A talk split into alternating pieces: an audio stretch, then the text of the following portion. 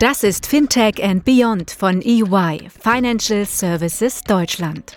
Der Podcast für alle, die am Fintech-Startup-Ökosystem und der Digitalisierung der Finanzdienstleistungsbranche in Deutschland und Europa interessiert sind.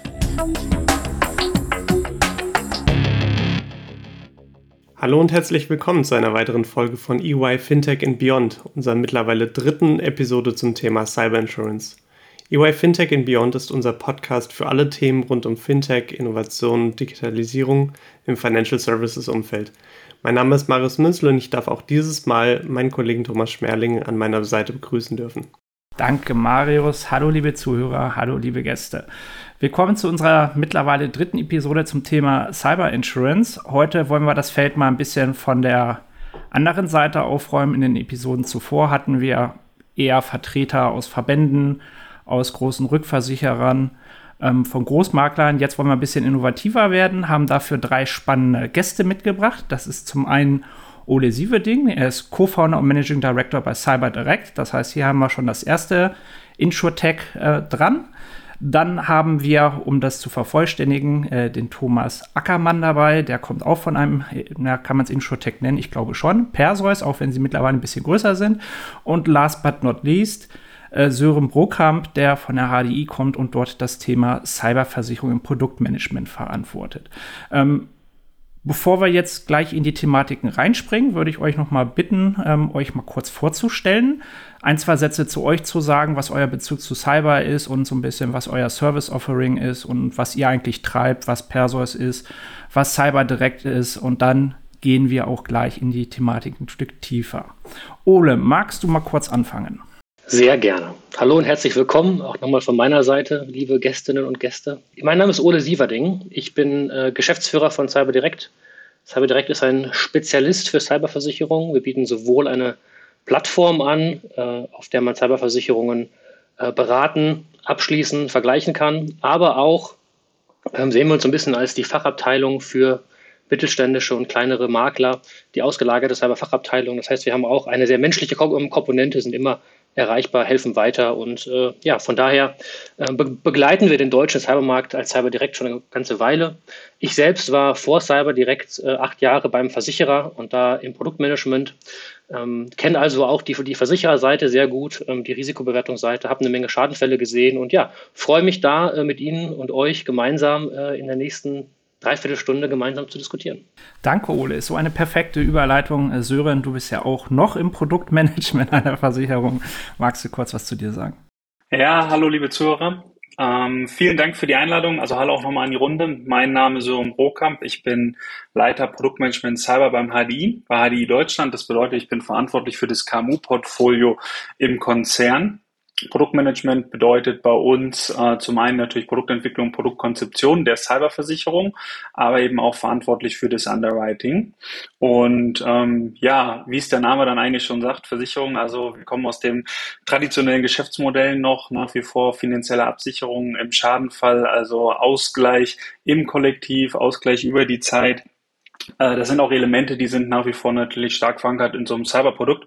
Aber äh, eine Cyberversicherung als solches ist natürlich äh, sehr neu in der Branche und hat auch ähm, neben den Versicherungsbedingungen, so wie man es vielleicht vom klassischen Geschäft kennt, noch zwei neue Komponenten. Das ist ja auch der Grund, warum Ole und Thomas dann hier drin sind, weil wir zunehmend natürlich auch auf Kooperation setzen. Das ist zum einen Prävention, also ein Präventionsbaustein, so, so hat sich das die Begrifflichkeit eigentlich ergeben im Versicherungsbereich und dann eben auch das Krisenmanagement. Das sind so zwei Elemente, die man aus den klassischen Sparten Sparten wahrscheinlich nicht kennt. Das ist auch so der Bereich, wo man so das klassische Versicherungsgeschäftsmodell sicherlich verlässt ähm, und insofern ein extrem spannender Bereich ist. Ich mache das jetzt in Summe seit, ja, es ist jetzt das siebte Jahr und hört nicht auf, langweilig zu werden. Insofern bin ich auch froh, heute hier zu sein, freue mich auf die Diskussion, auch kontroverse Diskussion sehr, sehr gerne. Vielen Dank, Sören. Das kriegen wir hoffentlich hin. Ähm, dafür haben wir auch noch unseren letzten Teilnehmer. Äh, Thomas, bitte. Ja, danke schön. Hallo zusammen. Ähm, das ist mal eine spannende Sache, hier so einen Podcast mitzumachen. Mein Name ist äh, Thomas Ackermann. Ich bin der Head of Cyber Strategy und Operations bei Perso Cyber Security, ein Unternehmen, das sich als Dienstleister versteht. Wir bedienen dabei auch eine Menge Versicherungen. Ich glaube, die Hälfte aller Cyberversicherungen in Deutschland mit ähm, unseren Dienstleistungen, die sich von Prävention, also Defense, ähm, Awareness Training und solche Sachen, ähm, über die, äh, das aktive Management von Cybersecurity Risiken, auch das äh, 24-7 IRM, also Incident Response Management, ähm, beinhaltet ähm, indem wir halt mit diesen ganzen Cyber-Incident umgehen, wenn was passiert ist und sicherstellen, dass wir eine Business Continuity erreichen, äh, die Forensics machen, was eigentlich passiert ist und dann in den meisten Fällen bei Versicherungen halt auch äh, Informationen an die Hand zu geben, wie die Versicherung jetzt weiter damit umgehen kann. Ähm, wir sind eigentlich immer noch ein klassisches Startup und ähm, deswegen äh, fokussieren wir uns auch darauf, möglichst innovative neue Produkte an den Markt zu bringen. Das heißt, unser Produktportfolio erweitert sich ständig. Und wir versuchen uns dabei auch noch auszudenken, wie wir die Welt etwas verbessern können, wie das Startups halt eben so tun, ähm, indem wir auch neue Ideen haben, wie wir zum Beispiel bei Cyber Security die Risiken besser einschätzen können, ähm, das Risikoassessment auch ein bisschen besser machen können, damit jeder das besser verstehen kann, unterschiedlichen Branchen. Ähm, bei Cyber Insurance ist das natürlich besonders wichtig, weil das ein neuer Markt ist und die Risiken nicht ganz richtig verstanden werden überall und man natürlich das Risiko läuft, dass es äh, hohe Verluste geben könnte bei so Kumulativschäden und solchen Sachen. Ähm, und äh, ich persönlich sehe da auch eine Menge Potenzial und deswegen begeistert mich das auch so hier zu arbeiten. Ähm, ich komme überhaupt nicht aus der Versicherungsbranche. Ich bin eigentlich so der Techie mehr, ähm, der Internetinfrastruktur gebaut hat im letzten Jahrtausend, in den 90ern im Silicon Valley ähm, danach meine eigenen Startups gemacht habe und habe mich seit äh, der Jahrtausendwende auch fast nur noch mit Cybersecurity beschäftigt. Davon eben halt eben viele Jahre auch in den USA und meistens im Defense-Bereich. Und ähm, jetzt mal was ganz anderes hier wieder in Deutschland, äh, um den äh, Cybersecurity Protection Market sozusagen äh, etwas aufzumischen und neue interessante Sachen da reinzubringen. Vielen Dank, Thomas. Das war ja schon eine, eine sehr gute Überleitung ähm, zu den Themen, was wir heute mit euch vorhaben. Ja? Ähm, wir haben ja jetzt im, in den ersten Podcast uns so ein bisschen stärker über das Thema Prävention unterhalten oder halt auch ein bisschen in die Response reingeleuchtet, haben uns mal angeguckt, was ist überhaupt Cyberversicherung, damit der geneigte Hörer oder Zuhörer und Zuhörerin da ein besseres Verständnis haben. Und heute wollen wir eigentlich eher mal so das ganze Thema Risk Assessment, Underwriting, Pricing und, und Vertrieb so ein bisschen beleuchten. Weil die Frage ist ja letztendlich, wie kriege ich als Kunde und wer ist euer Kunde? Versicherungsschutz. Wie bewertet ihr sowas und, und was sind da die aktuellen Entwicklungen? Ja, mal um jetzt da in das Thema reinzuspringen, ähm, gerade über dem Teich in Amerika ist ja sehr viel los bei Cyberversicherung. Da gibt es ganz viele Insurtechs, die jetzt auf den Markt drängen und sagen, wir machen Cyber Insurance ganz anders, viel besser, toller, bunter, schneller. Ähm, mit einem relativ einfachen Konzept. Ich gebe da meine Firmen-URL ein oder meine E-Mail-Adresse und ähm, die Maschine spuckt mir einen Preis aus und sagt, als keine Ahnung, Becker Lila äh, ist da eine Prämie irgendwie 50.000 Euro im Jahr und äh, bist abgesichert gegen alles mit einer Deckungssumme 5 Millionen US-Dollar oder irgendwie sowas. Ist das was, was in Deutschland auch funktioniert? Was haltet ihr von dem Konzept? Ist es sinnvoll, das so zu tun? Oder tickt hier auch der deutsche Markt komplett anders? Magst du da vielleicht schon mal aus deiner Expertise, Thomas, drauf gehen? Du warst ja lang genug in der USA. Ja, vielen Dank. Und natürlich äh, habe ich da immer noch ein Auge drauf. Ähm, ich könnte auch schon mal ein bisschen vorlegen. Natürlich sehe ich diese ganze Einschätzung aus der technischen Perspektive, nicht aus Versicherungssicht mehr. Und wenn ich jetzt mir ansehe, wie drüben bei diesen größeren Unternehmen, die ja hunderte von Millionen in Funding bekommen haben, teilweise, um äh, diese Policen auch finanzieren zu können, ähm, wie die dann versuchen, jetzt Risiko einzuschätzen, ähm, habe ich das erste Mal, als ich mir das so analytisch angeguckt schallend gelacht weil die meisten machen kaum tatsächliches äh, Risikoassessment und was sie da machen, äh, ist so ein schneller Darknet-Scan oder ein externer Scan, so eine Art Mini-Pentesting-Version auf die ähm, Infrastruktur des zu Versichernden, indem man da den äh, Domainnamen eingibt. Das ist ja äh, schon weitergehend in der Prüfung, als das manche machen, die das gar nicht tun. Ähm, und man dann halt eben nur so eine äh, sagen wir mal, sehr oberflächliche Informationen von außen vom Unternehmen bekommt, was ich aus technischer Sicht natürlich sagen kann, sagt natürlich über das Risiko des äh, Versicherungsnehmers oder des potenziellen Versicherungsnehmers überhaupt nichts aus. Also der Informationsgehalt davon für die Risikoeinschätzung ist natürlich minimal. Äh, ich verstehe allerdings wohl, denke mir das zumindest mal so, dass die Versicherungen, die solche Policen verkaufen, auch ganz andere Maßgaben und Vorgaben haben äh, und nicht nur auf diesen technischen Aspekt gucken. Ähm, bei uns versuchen wir ja genau das zu leisten, indem wir sagen, okay, wir geben euch die ganzen Tools an die Hand, verschiedene Ausprägungen wobei ihr das Risiko des Kunden ganz exakt einschätzen können, innen wie außen, dass man also auch genaue Vorgaben hat, auf die man so eine Police dann strukturieren kann und die Kosten damit assoziieren kann. Äh, das ist aber, wie gesagt, nur diese technische Sicht von meiner Seite aus. Ich glaube, die Kollegen, die bei den Versicherungen arbeiten, haben da etwas andere Einsichten noch dazu, die sie hier beitragen können. Ähm, ich lege da schon mal ein bisschen was vor mit der äh, äh, kontroversen Diskussion. Sehr gut, da würde ich auch vielleicht gleich mal zu Ole überleiten. Ihr habt ja eine moderne Plattform gebaut, wo ich als KMU Cyberrisiken eindecken kann. Wie, wie macht ihr das denn? Geht ihr auch nur auf eine URL oder, oder wie befasst ihr das Thema? Also erstmal sind wir ja ein Vergleichs, eine Vergleichsplattform, die das Angebot der Versicherer, das da ist, miteinander vergleicht. Und aktuell ist es so, dass äh, im größeren, mittleren und großen Industriesegment diese ähm, gerade von Thomas auch beschriebenen, ähm, ich nenne sie mal Outside-In-Scanner, die so IP-Ranges äh, sich anschauen, schon gängige Praxis sind, allerdings immer auf einer individuellen Basis. Ne? Sie werden immer vom Underwriter bei einem, bei einem Versicherungsunternehmen, der das Risiko prüft, manuell in Auftrag gegeben, angeschaut und dann werden mit dem Unternehmen die Findings diskutiert, weil es durchaus häufiger vorkommen kann, dass diese Findings nicht ganz, nicht ganz eindeutig sind. Das fängt dabei an, gucke ich mir nur die Hauptdomain oder auch Subdomains an. Dann habe ich zum Beispiel einen IT-Dienstleister, da ist dann die Frage, hm, ist das, was ich jetzt von außen über diesen Scan sehe, ist das wirklich das IT-System des Versicherten oder ist es das IT-System von den Kunden ähm, des, des äh, Versicherten oder andersrum, ähm, nutzen vielleicht oder nutzt vielleicht das Unternehmen selber Cloud-Dienste oder andere Hoster. Von daher ist dieser Outside-In-Scanner, glaube ich, und da bin ich bei Thomas, eine gute Idee. Die kann man nutzen. Ähm, gerade im, im, großen Industriesegment findet das auch schon Anwendung. Im kleinen KMU-Segment ähm, auf einer Skalierung versuchen das in den USA einige Teilnehmer. In Deutschland ähm, gerne auch nochmal die Meinung von Sören, aber in Deutschland habe ich das bisher noch nicht gesehen, dass das wirklich auf einer breiten Masse heute funktioniert.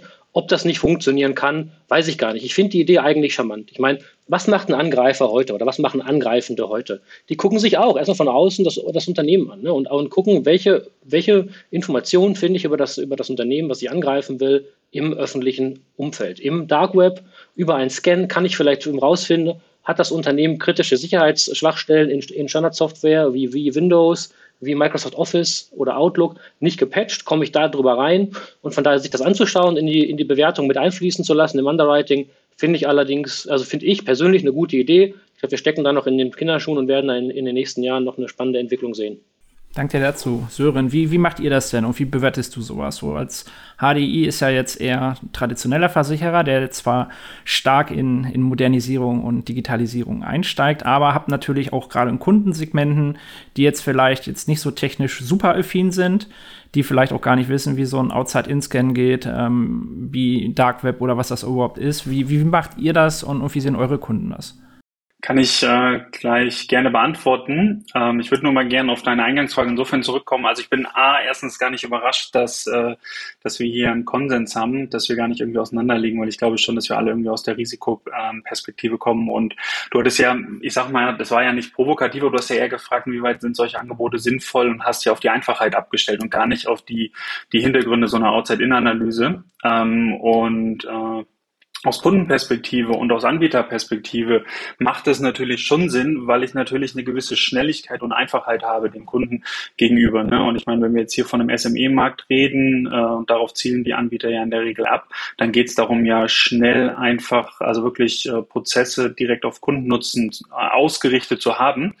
Und ich glaube auch ein Stück weit, dass sie da traditionellen Anbieter, danke für dieses Wort, ähm, uns da sicherlich auch den Spiegel vorhalten. Das, das lasse ich auch gelten Äh, würde aber auch anmerken, ähm, das darf alles nie zulasten eines tragfähigen Portfolios gehen. Ne? Also am Ende ist Cyber ein durchaus anspruchsvolles Risiko. Da muss man aus meiner Sicht höllisch aufpassen. Und ähm, klar kann ich jeden Prozess auf den Kundennutzen ausrichten, aber eben, wie gesagt, das Portfolio darf mir da auch nicht verrutschen. Insofern ähm, stimme ich da Ole und Thomas auch zu. Ole hat natürlich die Perspektive aufgeworfen, wie entwickelt sich das? Ich glaube auch, dass so eine Outside-In-Analyse äh, definitiv noch Potenzial hat. Wir setzen das auch ein, das hast du ja gefragt, Thomas, ähm, aber eben komplementär nur im, im Underwriting, nicht zu sagen, also das ist die einzige Entscheidungsgrundlage, weil Ola hat da auch die, die Schwierigkeiten aufgezeigt. Ne? Was habe ich da eigentlich vor der Flinte, was analysiere ich? Und insofern fand ich es gut, was Thomas gesagt hat, natürlich, dass wirklich eigentlich dezidierter geschaut werden muss. Und du hast eingangs, ich weiß, du hast es nicht so gemeint, du hast aber gesagt, der Bäckereibetrieb, ähm, bei allem nötigen Respekt, das hat mit der Branche nichts zu tun, aber es geht um die Einfachheit vielleicht dieses Risikos, hast du gesagt, er gibt seine E-Mail-Adresse an und am Ende kostet 50.000 Euro. Ähm, dann würde ich schon in den Ring werfen, vielleicht ein paar mehr Angaben machen, dann dürfte die Prämie auch eher günstiger werden. Äh, es ist also immer ein Trade-off. Und ich finde, das darf man halt gerade bei Cyber einfach nicht vergessen. Aber das wäre ja vielleicht nochmal der interessante Punkt. Das haben wir auch mal bewusst jetzt einfach gehalten und ähm, versucht zu simplifizieren. Antwort ist natürlich, so einfach ist Cyber gar nicht. Ähm, auf der einen Seite geht ihr jetzt ja nicht nur rein und sagt, ähm, gib uns mal eine URL und wir sagen dir, was deine Prämie bedeutet, ähm, sondern benutzt es ja eher mal komplementär oder das kann ja nur der, eigentlich der Einstieg, wenn überhaupt sein. Ähm, was müsste denn noch gemacht werden, damit jetzt irgendwie das, das Risiko besser bewertet werden kann und gegebenenfalls auch die richtige Prämie rauskommt? Ule, wie, wie macht ihr das denn? Also neben dem, jetzt rein technisch, neben dem Outside-In-Scan gibt es ja auch noch den sogenannten Inside-Out-Scan. Da würde man dann äh, dem scannenden Unternehmen die ähm, Erlaubnis geben, ins IT-System reinzugehen. Ne? Jetzt bei diesen Outside-In-Scans reden wir ja immer nur davon, dass man von außen, ich mache es mal Buche, ich mache es mal bildhaft, man geht wie, wie ein Grundstück mit einem Gebäude drauf. Ne? Man geht als Versicherungsunternehmen, als Risikoprüfer, geht man über die öffentlich zugänglichen Fußgängerwege und schaut sich das Gebäude von außen an. Da kriegt man einen Eindruck, ne? Sind die Fenster eingeschlagen? Steht vielleicht eine Tür offen? Wie ist der Gesamtzustand des Hauses? Da kann man schon was sagen. Wie drin dann die Sprinkleranlagen, die, die Feuerschutztüren aufgebaut sind, die Brandschutzwände, das lässt sich nicht sagen. Und ich glaube, so muss man auch den Inside-Out-Scan verstehen. Der Outside-In-Scan Andersrum ist dann wiederum so, dass, dass ich als Unternehmen dem Prüfenden oder dem, dem Versicherungsunternehmen die Erlaubnis gebe, in mein IT-System reinzugehen und sich da auch umzuschauen. Das heißt quasi, ich öffne ihm die Tür, er kann reingehen, er kann sich umschauen.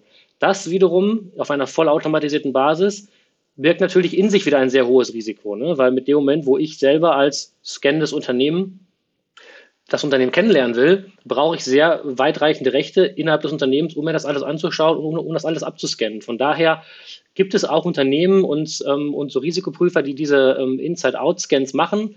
Allerdings habe ich das auch auf keiner bisher großen Skalierung oder mit einem großen Erfolg gesehen. Eben aus diesem immanenten Risiko, dass man diesem Unternehmen auch vertrauen muss und dass eben da dann auch bei der Prüfung selber natürlich einige Sachen schiefgehen können. Das ist ja was anderes, wenn ich einem abstrakten Unternehmen quasi meine Tür übers Internet äh, in, äh, in, jede, in jede Schatzkammer und äh, jeden, Tre, jeden Tre, Tre, Tresor lasse, als wenn ich das einem Gutachter bei einem Feuergutachten mache, der jetzt auch nur zwei Hände hat und auch, äh, den ich auch die ganze Zeit observieren kann. Ne? Diese, diese Kontrolle und Observation dieser Inside-Out-Scans äh, ist dann wahrscheinlich schwieriger, aber ich glaube, dass da Thomas wahrscheinlich mehr zu sagen kann als ich. Du hast mich gefragt, wie wir das machen. Ähm, aktuell im KMU-Segment, das hatte ich auch gerade schon versucht anzudeuten, ähm, kommt es auf diese Scanner nicht an. Da kommt es an, darauf an, IT-Mindestanforderungen zu erfüllen. Das heißt, da gibt der Versicherer vor, zum Beispiel, dass eine Firewall und ein Virenscanner vorhanden sein muss oder dass eine Datensicherung da sein muss oder dass es ein Patch-Management da sein muss. Diese Risikofragen werden gestellt. Der Kunde muss diese Risikofragen mit einem Ja beantworten, um Versicherungsschutz zu bekommen und äh, dann kann er den Versicherungsschutz ähm, ähm, einkaufen. Wir sehen natürlich in der Praxis, dass sich viele, gerade kleinere, mittlere Unternehmen, die vielleicht auch keine eigene IT-Abteilung haben, schwer tun, diese Risikofragen, diese IT-Mindestanforderungen für sich zu beantworten. Nicht, weil sie sie nicht erfüllen, sondern vielleicht, weil sie es gar nicht wissen und da auch gar nicht so viel Ahnung drin haben. Ne? Ich meine, man zieht immer gerne Be das Beispiel des Arztes heran. Der Arzt ist ein guter Handwerker, der kennt sich gut aus mit seinen Patienten, ist dann meistens aber kein guter Kaufmann und meistens auch kein guter ITler. Ne? Das muss man, ähm, ohne jetzt da jemandem zu nahe treten zu wollen, wollen. Und das ist ja auch gar nicht schlimm. Ne? Ich meine, unsere Digitalisierung, unser Wohlstand fußt darauf, dass Menschen sich spezialisieren und Menschen das tun, was sie gut können und dann eben sich für andere Themen Hilfe holen. Ich glaube, da brauchen wir einfach noch ein bisschen mehr Transparenz und auch Verantwortungsbewusstsein, wenn es Richtung IT geht. Aber jetzt würde ich gerne mal Thomas hören, wie er, wie er denn diese, diese Scanner sieht. Ja, das ist, hast du sehr schön beschrieben. Ich finde das Beispiel mit dem Haus auch ganz gut. Ähm, man muss ja dabei auch abwägen, was man genau eigentlich wissen muss, ob das ein oberflächlicher Test sein kann ähm, oder einer, der wirklich in die Tiefe geht, wenn man also eine sehr große Cyber Policy oder sowas äh, haben will und die versichern will.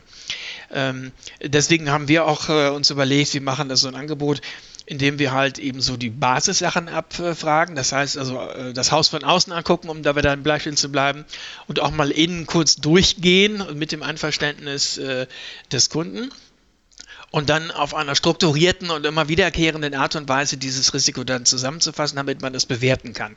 Und sagen wir mal einen vergleichbaren Standard hat für die Versicherung, die ja unser Kunde ist dann dabei immer. Ähm, sagen, okay, wir haben diese Sachen alle abgeklopft und da am Ende kann man sagen, okay, das ist in Ordnung oder da ist noch ein bisschen Verbesserungsbedarf. Das ist auch dann relativ leicht für den Kunden, ähm, der ja tatsächlich, wie du sagst, auch oft gar nicht die Fragen kennt und beantworten kann, äh, dass man dem dabei dann auch helfen kann, dass man diesen kompletten Katalog auch vervollständigen kann.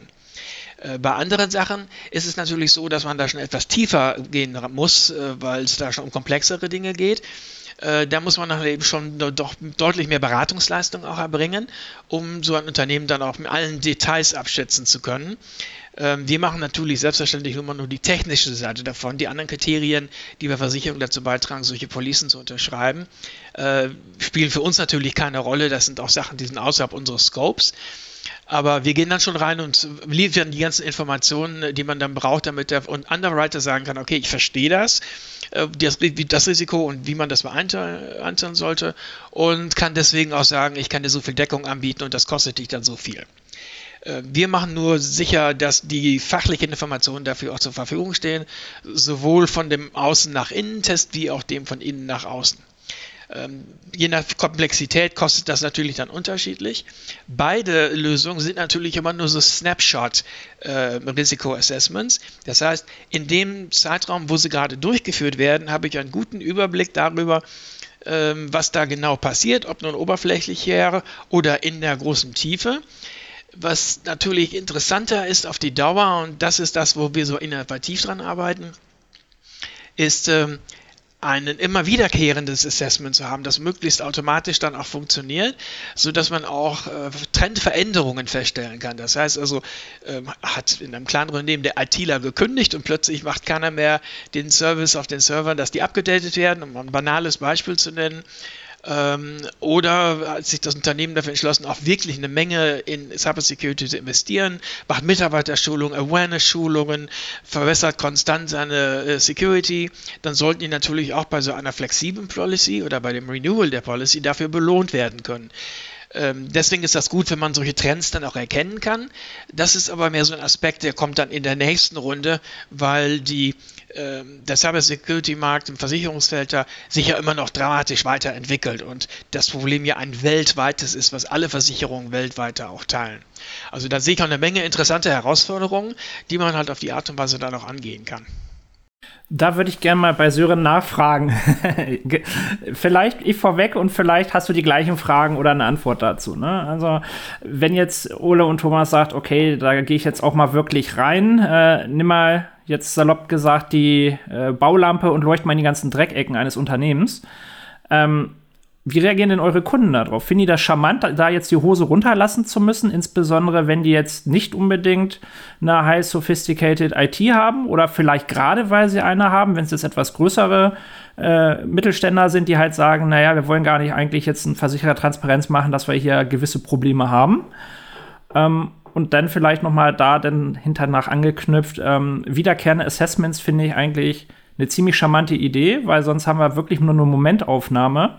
Und das kann ja auch sein, wie es dann immer so schön heißt, äh, ich hübsche die Braut äh, für die Hochzeit auf. Ähm, und danach lasse ich das Thema ruhen. Ähm, aber da gibt es ja auch Veränderungen in der Technik und, und in den Prozessen, ähm, sodass man das natürlich vielleicht immer wiederkehrend überprüfen sollte, ob der Kunde noch das State of the Art ist. Also zwei sehr gute Fragen. Ich komme auch gleich drauf. Und äh, falls ich es vergesse, äh, gerne nochmal wiederholen. Ich würde nur gerne mal einen realistischen Blick wagen, weil ähm, das, was Thomas aus technischer Sicht, glaube ich, als State of the Art quasi dargestellt und was er so als Zukunftsperspektive ausgeworfen hat, das, das Kontinu kontinuierliche Monitoring. Ähm, am Ende ist eigentlich das, was State of the Art aus seiner Sicht war, ja für uns noch Zukunftsmusik aus Sicht der Branche, weil man ganz realistisch ist, dass Underwriting zumindest im, im KMU-Bereich, vielleicht auch im größeren KMU-Bereich basiert eben noch, Ole hat es mal anklingen lassen, äh, auf Fragebögen, die den Mindeststandard abfragen, ähm, also vielleicht zwei bis 11, 12, 13 Fragen. Ich weiß nicht, Ole, was der Anbieter ist mit den meisten äh, Fragen bei euch. Äh, das ist ja immer so eine, so eine KPI, würde ich fast schon sagen, darin mal gemessen wird, wie viele Fragen werden gestellt. Das ist der HDI, tatsächlich. ja, deswegen, uns geht's halt ums Risiko und ähm, gar nicht um die Einfachheit, sondern äh, es muss auch passgenau sein.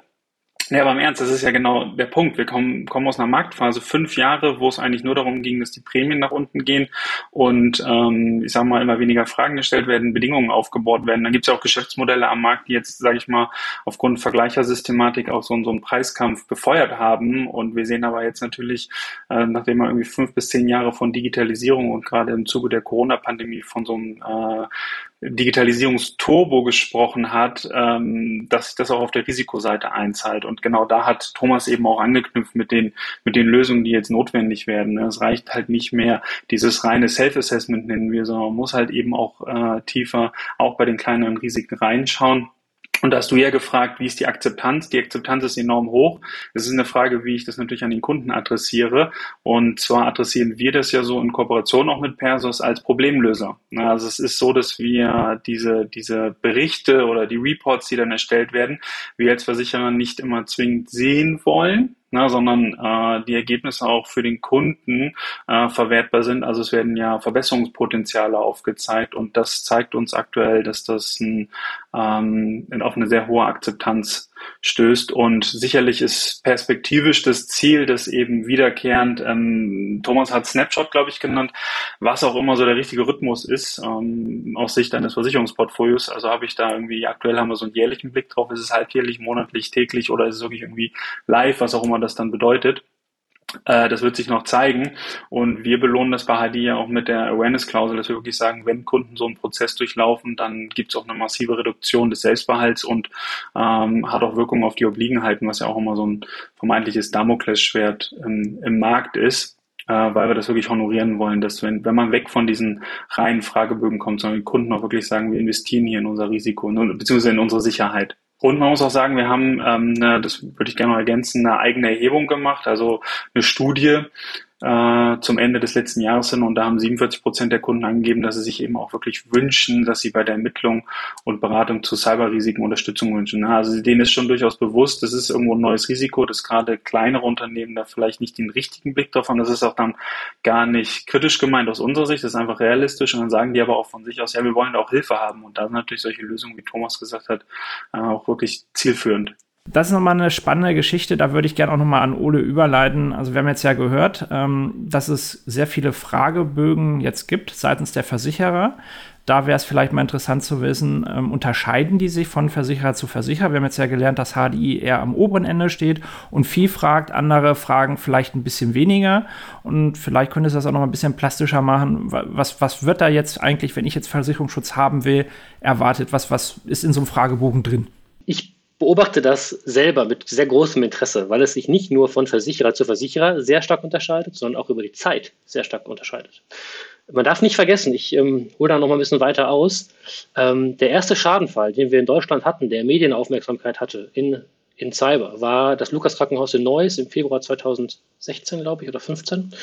Ähm, und das war eigentlich der erste medienwirksame Ransomware-Schadenfall. Und da dachten wir, hm, das kann man ja mit einer, mit, einer, mit, einer, mit einer Datensicherung sehr einfach lösen. Und vorher wurde gar nicht überall nach Datensicherung gefragt. Das ist dann ein, ein Mindeststandard, der mit dem Aufkommen von massenhaften Ransomware-Angriffen dazu kam.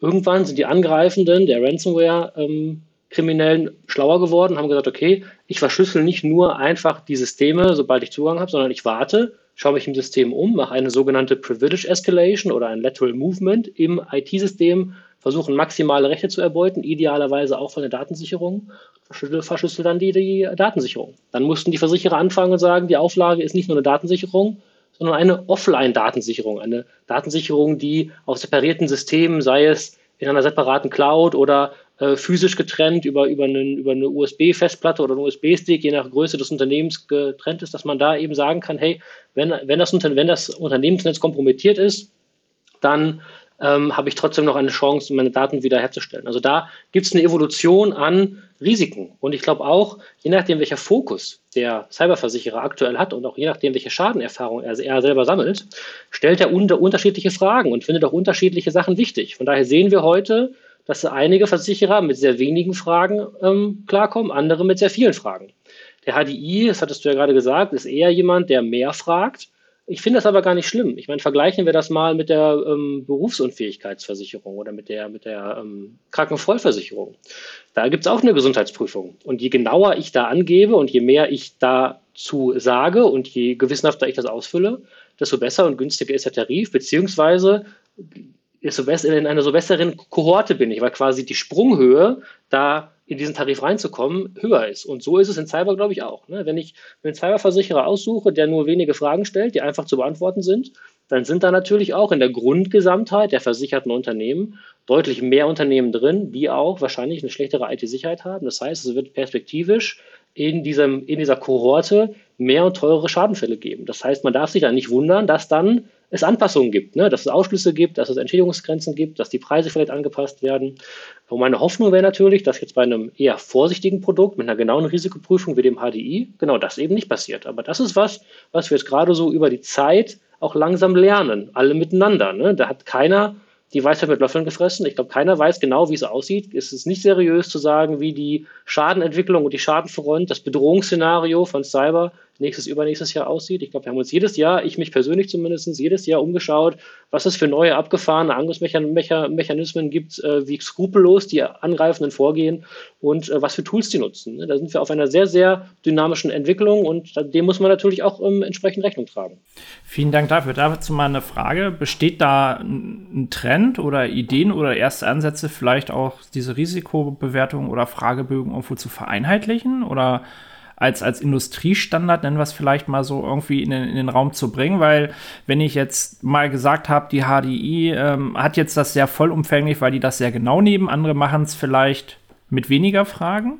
Ähm, vielleicht können die jetzt ja auch was aus der Branche gesamthaft lernen und sagen, okay, wenn wir jetzt alle die ähnlichen Fragen haben oder in die gleiche Richtung reinfragen, äh, dann wird ja die Gesamtqualität ähm, und, und vielleicht auch der Gesamtpreis besser bemessbar und auch das Risiko besser einschätzbar.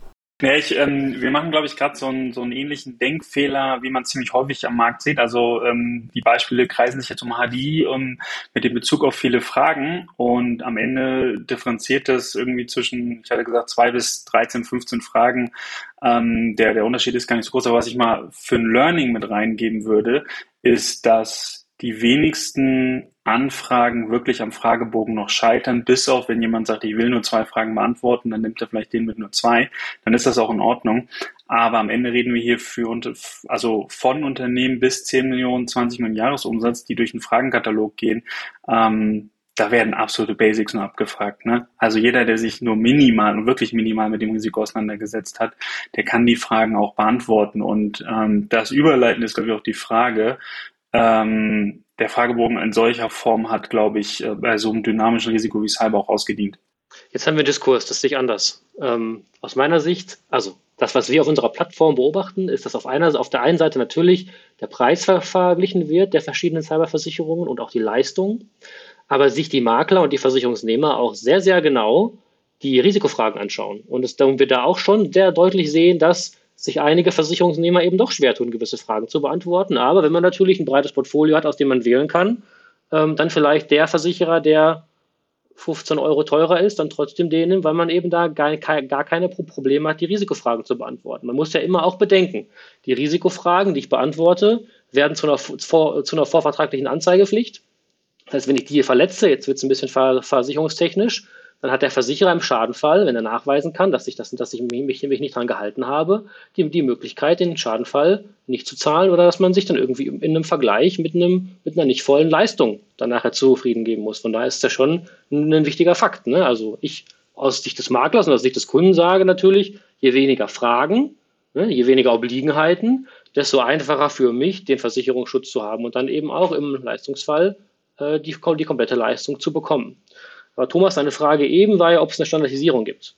Und äh, ich hatte ja die Ehre, in meiner alten Tätigkeit auch Mitglied des, der ähm, Arbeitsgruppe beim GDV zu sein. Der GDV ist der Gesamtverband der deutschen Versicherer, die ja ein Musterbedingungswerk für Cyber geschrieben haben und eben auch zeitgleich einen Risikofragebogen. Das heißt, da gibt es quasi eine gewisse Normierung oder einen gewissen Vorschlag, den die Versicherer in Deutschland vorschlagen, was ein adäquater Risikofragebogen für kleine, mittlere Unternehmen bis, ich glaube, 50 Millionen Euro Umsatz, 250 ähm, Mitarbeiter ist.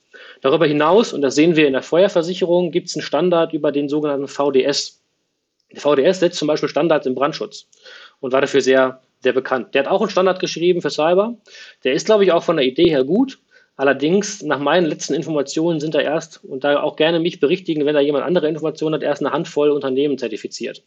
Und das ist dann so ein bisschen das Henne-Ei-Problem. Ne? Solange keiner zertifiziert ist, packen es die Versicherer nicht in ihre Risikoprüfung rein. Solange es nicht in der Risikoprüfung drin ist, lässt sich keiner danach zertifizieren. Äh, eine weitere Zertifizierung, über die sehr viel gesprochen wird, ist, der, ist die ISO 27001 oder generell die ISO 27000er Reihe und damit einhergehend ähm, die äh, schönen Schriften des BSI. BSI ist das Bundesamt für Sicherheit in der Informationstechnik, die nennen das BSI Grundschutz. Das sind Normierungen, nach denen auch viele IT-Sicherheitsberater, wahrscheinlich auch Perseus, das weiß ich nicht, ähm, danach arbeitet, sich, sich danach ausrichten und die so, sag mal, das State of the Art ist gerade gefallen, auf Deutsch Stand der Technik, was man daran irgendwie ausrichtet und sich schon orientieren kann und sagen kann, das ist IT-Sicherheit, das ist gelebte Praxis, das sind Hinweise, nachdem man sein, sein Unternehmensnetzwerk, seine IT-Sicherheitsstrategie ausrichten sollte, an dem man sich orientieren kann. Das Problem ist, dass der IT-Grundschutz, glaube ich, über 3000 Seiten fasst und entsprechend so kompliziert ist, dass es für große Konzerne, internationale Unternehmen spannend sein kann, die auch dedizierte Abteilungen haben. Für ein, für ein Unternehmen, das kleines, mittleres ist, für Gewerbeunternehmen ist es halt heute noch schwierig, dann wirklich in der Komplexität auch so runterzubrechen, dass sie damit was anfangen können. Ole, du hast äh, gesagt, dass, also du hast, du hast widersprochen ähm, und ich kaufe das auch, was du gesagt hast, aber trotzdem mal Hand aufs Herz. Bei welchen Fragen scheitern denn die Kunden dann bei euch im, im Prozess? Bei welchen Fragen? Und glaubst du wirklich, dass die gut beraten sind, wenn die die Fragen nicht beantworten können? Also es, es gibt, da bin ich bei dir, es gibt Fragen des IT-Mindeststandards, ne, irgendwie eine aktivierte Firewall, äh, aktivieren Virenscanner, eine, eine, eine, eine Datensicherung, wo ich auf jeden Fall bei dir bin, ne, die, die, die jeder unabhängig vom Abschluss einer Cyberversicherung auf jeden Fall umsetzen sollte. Ähm, es gibt aber auch einige Fragen, die, die, die so speziell sind und wir können ja gerne mal deine 13 HDI-Risikofragen hier im Podcast durchgehen und dann kann ich das Feedback geben. Ich habe es hier gerade nicht ich habe sie gerade nicht auf der Zunge legen, muss ich ehrlicherweise zugeben. Darf ich ein Beispiel nennen, wo, wo, wo wir häufig gefragt werden und deswegen wollte ich das schon auch nochmal in den Raum werfen, ist ähm, die Frage zum Beispiel nach dem Patch-Management. Und ich glaube, also jedem Unternehmen muss bewusst sein, wie wichtig eigentlich so ein Patch-Management ist, ähm, in welcher Form so ein Prozess vielleicht auch gelebt wird, dass man da vielleicht unsicher ist, was will ein Versicherer, das, das lasse ich auch alles gelten, aber das sind halt eben Basics. Ähm, ich äh, glaube, jeder von uns unterschreibt, dass man äh, bekannt gewordene Sicherheitslücken durch Updates eben schnellstmöglich schließen muss. Ähm, ob das jetzt so wie im Industriestandard immer von 72 Stunden sein muss, darüber kann man ja nochmal diskutieren. Ähm, aber ich finde, das muss auch einfach wirklich jedem bewusst werden. Also ich glaube, dass, dass, es, dass es kritische Schwachstellen gibt und dass es Sicherheitslücken gibt, die mit einem Patch geschlossen werden können. Ich glaube, darüber haben wir Einigkeit, das sollte gemacht werden. Bei der Risikofrage kommt es dann ja auf die Nuancen an. Ne? Schreibt der Versicherer, bitte ähm, patche innerhalb von 90 Tagen kritische Sicherheitslücken. Oder sagt er, bitte installiere unmittelbar oder sofort jeden Patch. Und da sage ich, hey, es ist nicht sinnvoll, immer jeden Patch zu installieren. Es kann sein, dass ich Kompatibilitätsprobleme habe. Es kann sein, dass ich erstmal in der Testumgebung testen muss. Welche Auswirkungen hat denn die Installation des Patches? Leider kommen Patches nicht immer nur als Sicherheitspatch, sondern auch als Feature, als Update. Da sind da irgendwelche Neuerungen in der Software drin, die ich vielleicht gar nicht haben will, die vielleicht mit Add-ons, die ich mir selber gebaut habe, nicht wirklich funktionieren. Deswegen ist dieses Einfache vom Versicherer fordern, installiere sofort alle, alle Updates. Das klingt einfach in der, in der, in der, in der, in der Praxis äh, sorry, in der, in der Theorie, in der Praxis ist es dann aber, aber doch schwierig. Und da kann ich dann Unternehmen verstehen, wenn sie sich die verschiedenen Fragen zum Patch-Management der Versicherer angucken und bei der einen oder anderen Formulierung sagt, hm, ja, das äh, ist nett gemeint vom Versicherer, in der Praxis für mich so aber nicht ähm, haltbar. Und dann bin ich wieder bei der gerade schon skizzierten vorvertraglichen Anzeigepflichtverletzung und dann nehme ich lieber eine Frage, die für mich ein bisschen entspannter ähm, formuliert ist, die ich einfacher, gewissenhafter mit Ja beantworten kann. Da würde ich mal kurz reinhaken, ja? ähm, weil wir gehen jetzt ein bisschen sehr schon in die Versicherungstechnik und, und in die Fachdiskussion rein.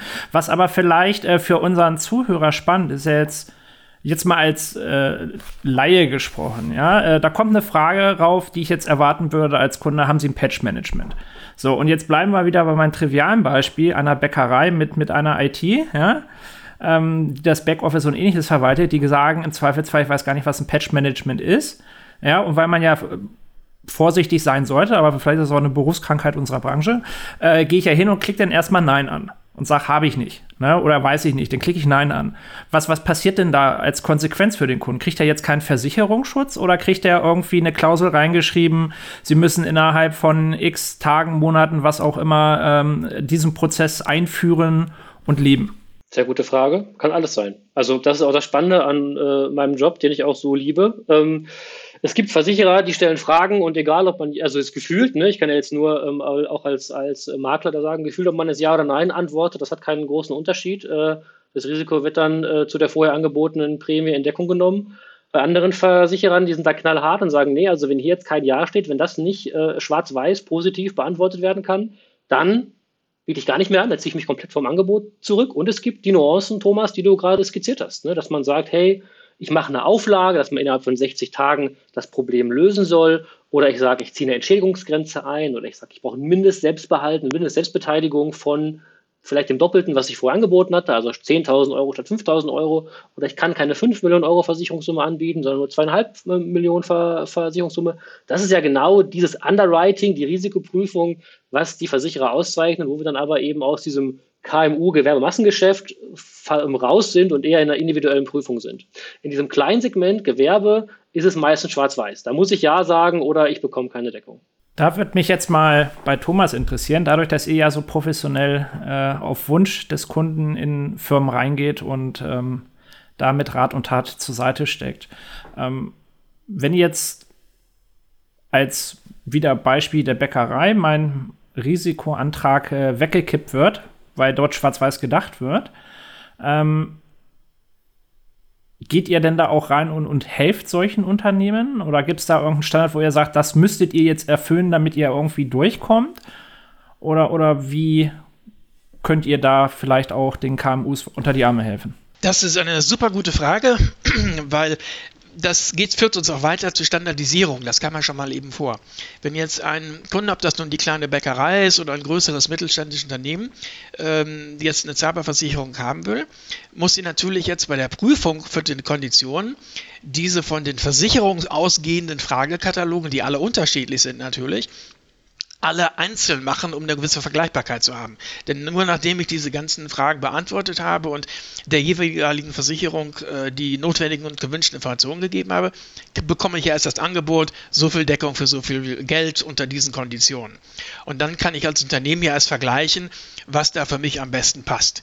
Äh, das kann ich ja nicht vorher machen, sondern das ist eine Menge Aufwand ähm, für mich, dass ich diese ganzen Sachen, die ich in engere Wahl ziehe, halt eben immer wieder repetitiv machen muss und immer verschiedene Sachen beantworten. Deswegen versuchen wir das von der anderen Seite aus aufzuzäumen und sagen, wir prüfen nach einem gewissen Schema und helfen dann auch dem Kunden, der vielleicht nicht so besonders technikaffin ist, damit das, die Informationen zusammenzutragen, die man halt für so eine standardisierte Risikoprüfung braucht. Das heißt, wir haben also auch so eine Art Fragenkatalog so einen Prozess, gucken uns auch Systeme direkt an vor Ort, so als Auswahl in der kleinsten Stufe der Risikoprüfung und wenn der Kunde so Fragen nicht beantworten könnte, wie zum Beispiel das gerade mit dem Patch Management, erklären wir dem Kunden, was das ist äh, und sagen auch, wenn das musstest du wirklich haben, wenn er sagt nein.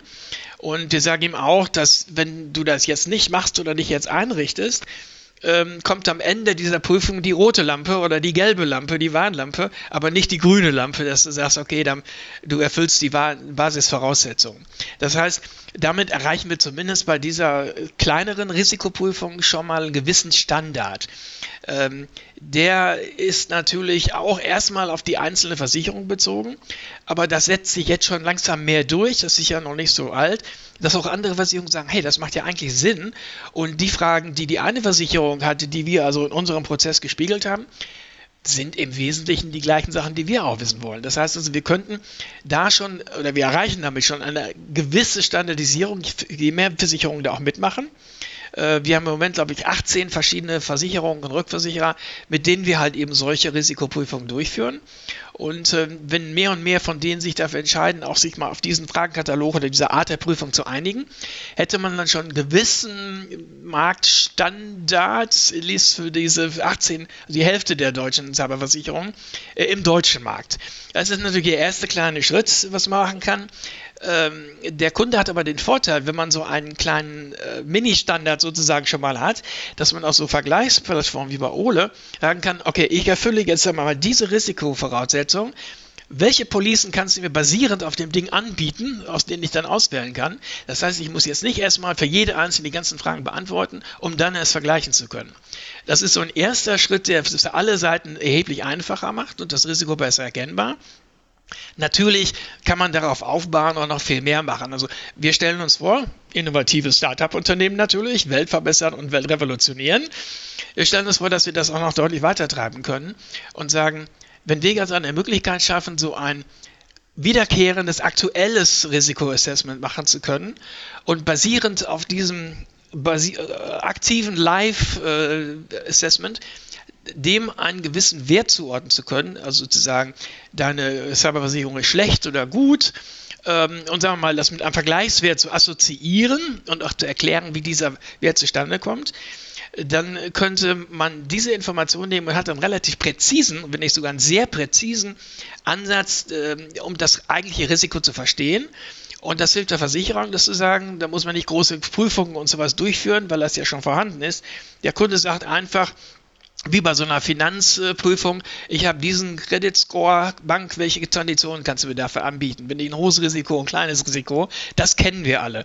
Und wir stellen uns vor, dass man sowas auch möglicherweise den im Versicherungsmarkt äh, Cyberpolicen durchsetzen kann, wenn man da so einen Gleich Vergleichswert schafft, der dann halt auch akzeptabel ist.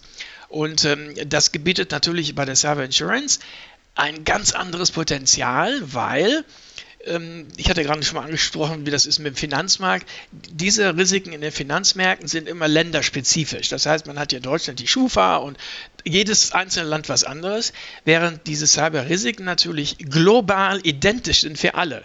Wenn ein Microsoft Exchange-Server gehackt wird äh, mit einer Lücke wie im letzten Jahr, im Frühjahr, das betrifft nicht nur den deutschen Markt, das betrifft 195 Länder und alle äh, Betriebe, äh, die dort versichert sind für gegen solche Cyberschäden. Das heißt, das wäre so ein enormer Kumulativschaden. Das heißt, wenn man so eine Vergleichbarkeit hätte bei der Risikoeinschätzung, so einen echten globalen Standard, ähm, könnte man äh, damit natürlich sowas vermeiden und sagen, okay, wir können das einschätzen, das Risiko super gut abgedeckt oder nicht und kann diese Kumulativschäden, die sehr, sehr, sehr, sehr teuer werden können im übelsten Fall, also ganze Versicherung dem Markt nehmen sozusagen, also dermaßen teuer, kann man dadurch dann wunderbar abdecken. Und das versuchen wir auch langfristig eigentlich so im Markt zu etablieren. Ähm, das wäre etwas, was natürlich für alle Seiten ein Vorteil wäre. Ähm, wir haben auch festgestellt, gehen wir mal zurück zum Bäckerladen, ganz klein. Äh, das ist ja die Masse der Kunden, die halt eben kleine Unternehmen, kleine und mittlere Unternehmen sind die sind auch in der Regel durchaus sehr bereit, so wie Sören das schon angedeutet hat, ähm, diese Hosen runterzulassen, wie das so salopp gesagt worden ist. Denn im Gegensatz zu so medizinischen Prüfungen kann ich ja da was auch machen. Wenn ich jetzt eine Berufsunfähigkeitsversicherung oder sowas brauche, dann wird ja der Ist-Zustand, also mein Gesundheitszustand, äh, offengelegt und das ist manchmal peinlich und das machen die Leute ungerne, alles so persönliche Sachen zu erzählen und wissen ja, je mehr ich sage, desto schlechter werden die Versicherungstarife und wenn ich in Amerika bin, äh, kriege ich die erstmal überhaupt nicht. Also zu viel Risiko kannst du vergessen. Hier in, in Europa haben wir ja andere Sozialstandards und da sagt dann, okay, ich muss dich so oder so versichern, aber ich kann wenigstens sagen, wenn du ein hoher Risikopatient bist, dann nehme ich deutlich mehr Geld von dir. Du kommst in eine andere Stufe rein.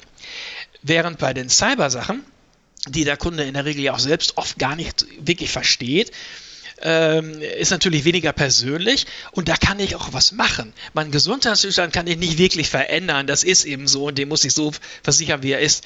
Aber bei den äh, Cyber-Sachen kann ich ja sagen, okay, äh, ich kann erstmal kriege, bekomme ich Hilfe zu verstehen, wo ich da eigentlich stehe äh, auf der Skala, ob, extrem hohes Risiko oder super gesichert und bestens gemanagt. Ähm, und diese Dienstleistung, ihnen dann zu sagen, also das und das könntest du schon noch verbessern oder solltest du verbessern, ist ja auch eine Hilfe, die da sehr gern angenommen wird. Und der Kunde versteht auch, wenn man den Zugang zu diesen äh, Informationen nicht gibt, um das einschätzen zu können, kriegt man auch keine Hilfe. Das heißt also, die sind da oft sehr bereit äh, und fragen sogar noch nach mehr. Kann ich meine Hose noch ein Stückchen weiter runterlassen, bitte? Ähm, äh, um dann halt eben auch diese Dienstleistung zu bekommen. Und ein anderer Vorteil ist, jede Versicherung handelt das natürlich unterschiedlich, aber ein großer Teil hat so ein hohes Interesse, so eine Risikoeinschätzung mit Fundament zu machen, dass die diese Dienstleistung auch bezahlen. Das heißt, der Kunde, der die Versicherung äh, kauft oder kaufen möchte, muss diese relativ teuren Cybersecurity-Dienstleistungen gar nicht bezahlen. Das heißt, da sagt die Versicherung, das machen wir für dich. Wir wollen nämlich verstehen, was du wirklich machst. Und das öffnet natürlich die Bereitschaft solcher Kunden, äh, sagen wir mal, sehr offen Zugang zu geben und sehr tief ins Unternehmen gehen zu können. Äh, macht das natürlich erheblich attraktiver und macht die da auch mehr bereit, das dann auch zu tun. Und das gibt uns natürlich dann als Unternehmen, das sich auf die Fahnen geschrieben hat, also globale Verste Vergleichbarkeitsrisikoeinschätzung zu machen und solche Sachen in der fernen Zukunft, äh, natürlich dann auch die Zuversicht zu sagen, okay, die Unternehmen wollen das auch wirklich. Das ist nicht nur so eine Obligation, die von den Versicherungen kommt. Wenn du das nicht machst, dann gibt es keine Versicherung oder sie kostet dich wirklich viel Geld. Ähm, das finde ich wäre eine super Ansicht und das gibt auch dem Kunden mehr die Initiative dabei, dass der Kunde auch von sich aus sagen kann, hey, ich schätze mich mal ein äh, mit dem, meiner Position im Risikobereich äh, und hilf mir und dann gehe ich hin und äh, wende mich an die Versicherungsanbieter und vergleiche dann die Angebote. Das heißt also, das macht das Level Playing Field ein bisschen äh, übersichtlicher äh, und wir können so beiden Seiten was anbieten. Wir können sagen, der Versicherung, was immer ihr abgecheckt haben wollt, das checken wir natürlich dann entsprechend und auch immer auf die gleiche Weise, damit das auch innerhalb der Versicherung den Policen gleich bleibt. Und gleichzeitig geben wir aber auch dem potenziellen Versicherungsnehmer oder dem schon bestehenden die Möglichkeit, das alles besser einzuschätzen und bei der Renewal zum Beispiel von solchen Policen dann besser verhandeln zu können, weil er sagte, wir haben uns ja deutlich verbessert im Gegensatz zu vorher.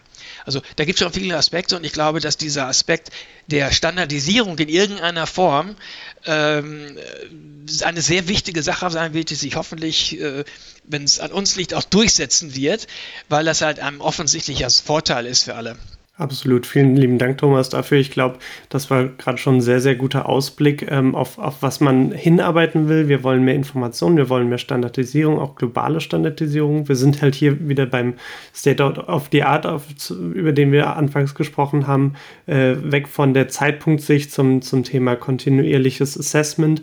Ähm, was mich jetzt aber nochmal in, interessieren würde, und das wäre zurück auf die initiale Frage vom, vom anderen Thomas hin, ähm, dass nämlich, wenn wir jetzt auf die HDI oder Cyber Direct ähm, schauen, wie, wie geht ihr denn mit, mit dem Risk Assessment um, wenn ihr jetzt was identifiziert? Helft ihr ihrem, euren Kunden? Arbeitet ihr direkt zusammen?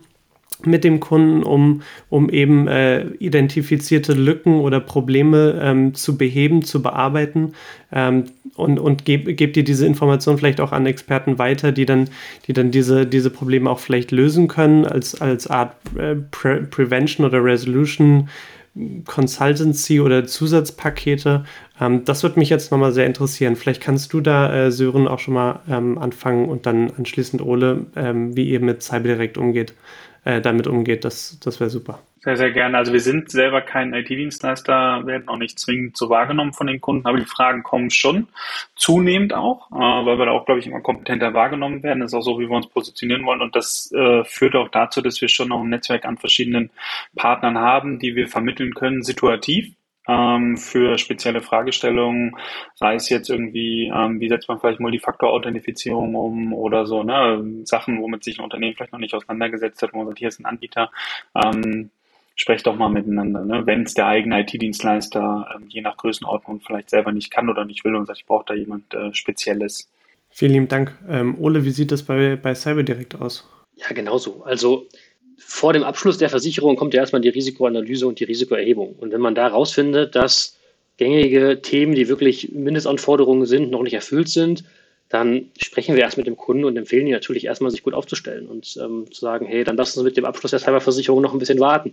Oder wir finden einen Versicherer, der auch bereit ist, diesen Weg mitzugehen. Ne? Wie eben schon skizziert, gibt es dann eben auch Versicherer, die sagen, hey, ich versichere dich heute und mache eine Auflage, dass du es aber innerhalb der nächsten 60 Tage umsetzen musst. Ne? Dass man da versucht, das Ganze Hand in Hand ähm, zu versuchen zu bewältigen. Also da habe ich bisher, muss ich wirklich sagen, durchweg positive ähm, Erfahrungen gemacht. Wenn man einem Unternehmen oder einem Unternehmer sagt, ob es ein Gewerbebetrieb oder ein, ein internationaler Konzern ist, wenn man, wenn man denen sagt, hey, hier, äh, deine, deine Peer Group hat aber äh, folgende Sicherheitsstandards und ist einfach ein Treppchen höher und du hängst äh, in einem bestimmten Bereich sehr stark zurück, habe ich noch niemanden erlebt, der gesagt hat, pff, ist mir egal oder nee, ist extra. Die sagen alle, oh, was echt? Nee, ähm, dann mache ich gleich mal einen Kostenvoranschlag oder versuche das möglichst schnell intern zu lösen oder ähm, ziehe mir externe Hilfe rein, äh, um, um mich da entsprechend gut, gut, gut, gut aufzustellen. Also ich glaube, die, die Gefahren sind identifiziert und sind erkannt und äh, wenn es da Mechanismen gibt, die da unterstützen und die das, die das minim minimieren, sind die Unternehmen aus meiner Sicht und meiner Erfahrung bisher extrem dankbar, das anzunehmen und dann eben auch gemeinschaftlich ähm, für eine bessere IT-Sicherheit und damit für, ein, für eine bessere Cybergefahrenabwehr zu sorgen. Da würde ich noch mal kurz nachhaken, einfach zum Verständnis. Also bei Sören kann ich es mir relativ gut vorstellen. Die haben äh, Vertriebsmitarbeiter, die einen engen Draht zu ihren Gewerbekunden haben und die fragen halt im Zweifelsfall nach, was kann ich denn hier tun, äh, sodass äh, denn da eine HDI helfen kann und sagt, hier, ich kenne da einen Dienstleister, der, der pimpt dich da ein bisschen auf und äh, kann dann deine Cyber-Wehwehchen, was mal salopp, äh, kurieren. Wenn ich jetzt auf eine Online-Plattform wie bei euch gehe, ähm, hat man ja im Zweifelsfall zwar auch direkten Kontakt zum Kunden, aber vielleicht auch nicht immer direkt, sondern dass sie erstmal nur online draufkommen. Habt ihr das bei euch irgendwie in die Customer Journey integriert, dass Fragen nicht vollständig beantwortet werden oder können, dass er dann direkt drauf geht und sagt, ey, wir können euch da helfen? Ähm, und wenn ja, wie macht ihr das? Geht ihr denn da in, in einen anderen Kanal rein? Telefoniert er die ab? Äh, rufen die euch an? Wie, wie geht es denn da bei euch weiter? Thomas, vielen Dank für diese Frage und dass ich nochmal die Chance bekomme, das hier, das hier nochmal zu skizzieren. Es ist genau so, wie du das beschrieben hast. Ne? Also natürlich sind wir eine Online-Plattform und man kann bei uns auch komplett online abschließen. Aber sobald ich irgendwo im Prozess hängen bleibe, ähm, kann sowohl der Kunde als auch der, der Versicherungsmakler bei uns anrufen. Und wir haben tatsächlich viele Anrufe, viele Videotelefonate, wo wir eben genau diese Punkte klären und helfen und ähm, bereitstehen. Zum Beispiel ich habe keine Zwei-Faktor-Authentifizierung. Wie kann ich denn jetzt hier ganz operativ für mein genutztes Programm TeamViewer oder mein genutztes Programm ähm, Microsoft Outlook, wie kann ich denn hier Zwei-Faktor-Authentifizierung installieren? Da können wir bei sehr vielen Sachen helfen. Viele Sachen äh, haben wir selber schon gesehen und gemacht. Irgendwann ist auch unser Latein am Ende, dann würden wir einen Experten zu, zu, zu Rate ziehen. Auch da haben wir ein, ein Netzwerk, auf das wir zurückgreifen. Also wir lassen den Kunden nicht, nicht alleine. Und deswegen war es bei der Vorstellung von, von CyberDirect auch so wichtig zu sagen, online, digitale Plattform ja, aber eben auch der, der menschliche Aspekt, ähm, ähm, dass man uns erreichen kann, dass man mit uns sprechen kann und dass wir wirklich auch weiterhelfen für die individuellen Probleme, die dann im Zuge der Risikoerfassung, der Beratung und dem Abschluss aufkommen. Perfekt, vielen lieben Dank. Ich glaube, das ist nochmal wichtig, auch für unsere Zuhörer da nochmal einen Blick drauf zu kriegen, weil viele haben ja immer vor Augen, ja, ich habe eine Webseite, ähm, gibt es ja auch im Privatkundenumfeld bei anderen Versicherungszweigen, wo ich dann äh, halt eine App habe und sobald ich nicht weiterkomme, äh, bin ich einfach auch lost, weil ich da halt keine Telefonie, Videotelefonie oder ähnliches halt habe. Und das ist, glaube ich, gerade im, im, im KMU-Umfeld umso wichtiger, hier den, direkten Anschluss zum Kunden zu haben und ihnen dort auch helfen zu können, sodass dann Thomas oder ihr halt reingeht und sagt, okay, wir helfen euch äh, oder wir geben euch einen, einen, anderen Dienstleister, der euch da beraten kann. Ähm, wir sind jetzt auch schon relativ weit fortgeschritten unserer Zeit. Äh, anfangs hatten wir 45 Minuten gesagt, das haben wir heute natürlich mal wieder überboten. Ähm, von daher würde ich vielleicht einfach sagen, gehen wir nochmal die letzten fünf Minuten, damit wir es auch nicht überstrapazieren, rein. Vielleicht einfach mal Reihe rund so. Was sind eigentlich noch so eure Highlights diesen Jahres, die ihr vielleicht nochmal mitgeben wollt? Was habt ihr an Innovationen noch auf der, auf der Platte stehen? Ähm, was sagt ihr, das ist irgendwie nochmal ein neues Produkt, das wir raushauen oder ein neues Feature oder neue Serviceleistung? Ähm, ja, fangen wir doch mal mit Thomas an. Kurz. Ja, vielen Dank. Ich mache es auch ganz kurz. Ähm, also was wir natürlich in der Entwicklung sehen und auch bedienen ist, ähm, da kommt eine erhöhte Nachfrage so nach One-Stop-Shop. Dass man nicht sagt, kannst du mir jemanden empfehlen, der das macht, kennst du zufällig jemanden, sondern dass sie sagen können, okay, Persis ist unser Partner. Ähm, wenn ich jetzt andere Dienstleistungen oder Services brauche, kann ich mir die entweder aus dem Produktangebot aussuchen Und wenn das nicht vorhanden ist, wissen die aber, mit wem man das machen kann. Die haben ein großes Partnernetzwerk und sagen, okay, ähm, das bieten wir jetzt nicht aus eigenem Hause an, aber hier ist eine andere zuverlässige Partner, dem wir dir auch guten Gewissens empfehlen können, um das zu machen. Insgesamt geht es immer wieder und immer noch mehr um die möglichst akkurate Risikoeinschätzung dabei natürlich und idealerweise, so wie denn in der Zukunft vorausgehen, irgendwas, was weitergeht als nur diesen Snapshot, den wir vorhin diskutiert haben. Äh, das sehe ich so als die Sachen, die alle noch so kommen werden. Viele schon in diesem Jahr. Ähm, da ich jetzt kurz bleiben muss, kann ich jetzt nicht so einen Pitch machen für alle unsere neuen Produkte. Die kann man ja hinter der Webseite auch angucken. Ähm, aber ich glaube, das ist schon mal eine gute Aussicht, wo die Welt etwas besser wird schon in 2022. Super, danke dir, Ole. Was, was macht ihr Schönes, um den Kunden noch glücklicher zu machen? Gute Frage. Also, das ist mir ganz, ganz wichtig herauszustellen. CyberDirect heute ist ähm, das Ergebnis vor allem des Kundenfeedbacks äh, und des Kundinnenfeedbacks, was, was wir eingesammelt haben. Und deswegen hören wir sehr genau, was unsere, unsere Direktkunden, aber auch unsere, unsere Maklerkunden wünschen und brauchen und ähm, entwickeln unsere Plattform auf der Grundlage immer weiter. Von daher, falls ein paar Cyber-Direkt-Maklerinnen und Makler und Kunden zuhören, auch bitte immer zu uns zu, zurückspielen. Ähm, gerade ähm, im Überarbeiten wird, wird zum, zum Beispiel unser Präventionsangebot. Äh, wir, wir bieten all unseren Kunden ein kostenloses Mitarbeitertraining, webbasiert und auch einen Phishing-Test.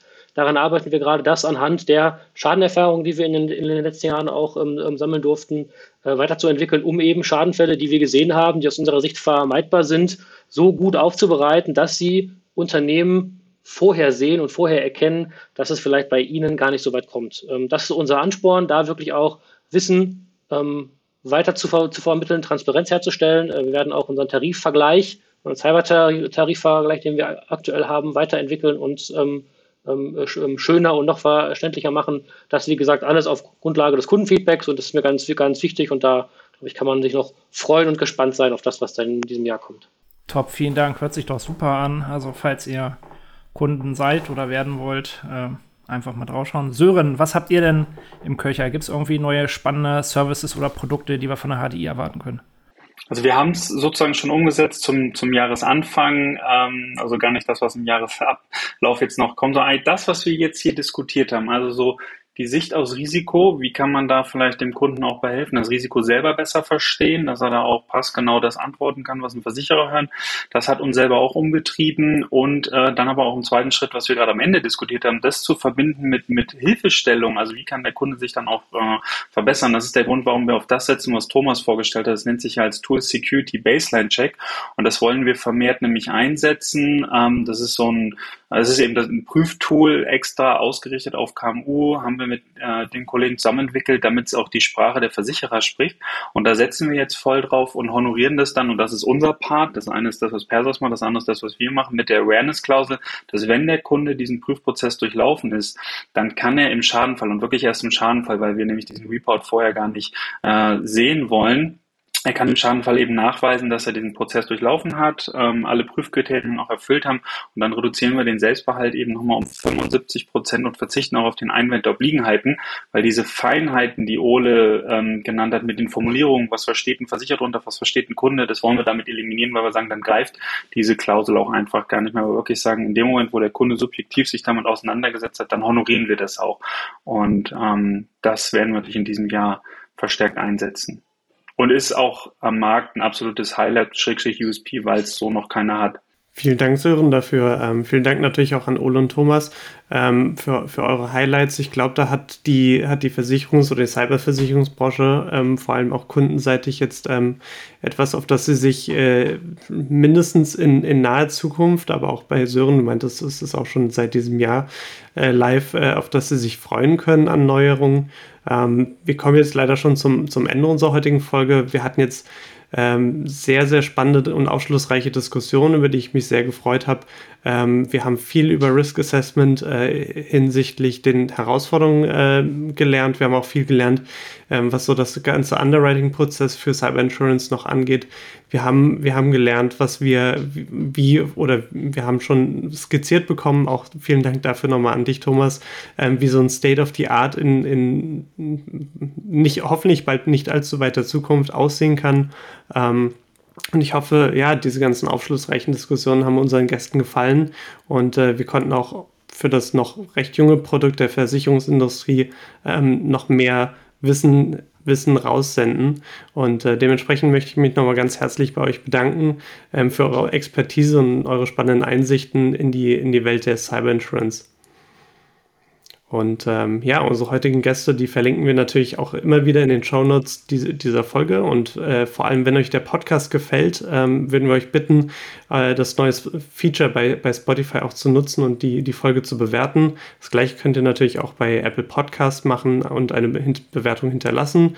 Ähm, gleichzeitig aber auch, wenn ihr Vorschläge für spannende Themen habt äh, oder interessante Speaker habt, die ihr gerne mal in unserer Folge hören wollten, dann könnt ihr uns auch gerne schreiben über EY Fintech and Beyond at äh, de.ey.com ähm, oder ihr könnt uns auch einfach über LinkedIn kontaktieren. Vielen Dank nochmal an alle und äh, bis zum nächsten Mal.